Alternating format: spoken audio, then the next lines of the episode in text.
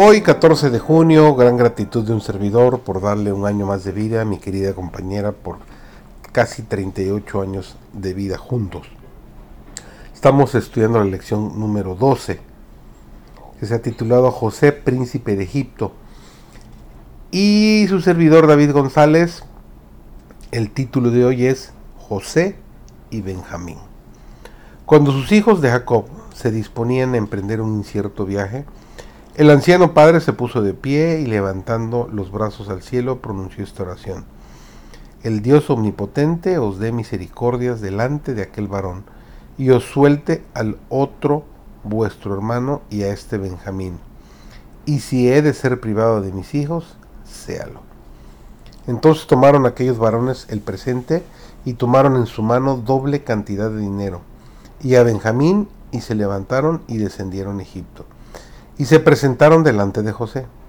Cuando José vio que Benjamín estaba con ellos, apenas pudo contener sus sentimientos de amor fraternal. Dio instrucciones para hacer preparativos para que sus hermanos comieran con él. Cuando los llevaron a la casa de José, tenían miedo de que fueran a fin de llamarlos a cuenta a causa del dinero que hallaron en sus sacos y pensaban que podría haber sido puesto allí intencionalmente con el propósito de encontrar motivo para esclavizarlos y que los había traído a la casa del gobernador para lograr este objetivo de la mejor manera. La Biblia tiene poco que decir en alabanza de los hombres. Dedica poco espacio a relatar las virtudes hasta de los mejores hombres que jamás hayan vivido. Este silencio no deja de tener un propósito y su lección. Todas las buenas cualidades que poseen los hombres son dones de Dios. Realizan sus buenas acciones por la gracia de Dios manifestada en Cristo.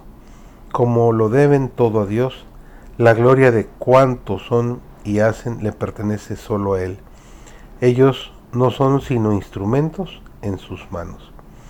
Además, según las lecciones de la historia bíblica, es peligroso alabar o ensalzar a los hombres, pues si uno llega a perder de vista su total dependencia de Dios y a confiar en su propia fortaleza, caerá seguramente.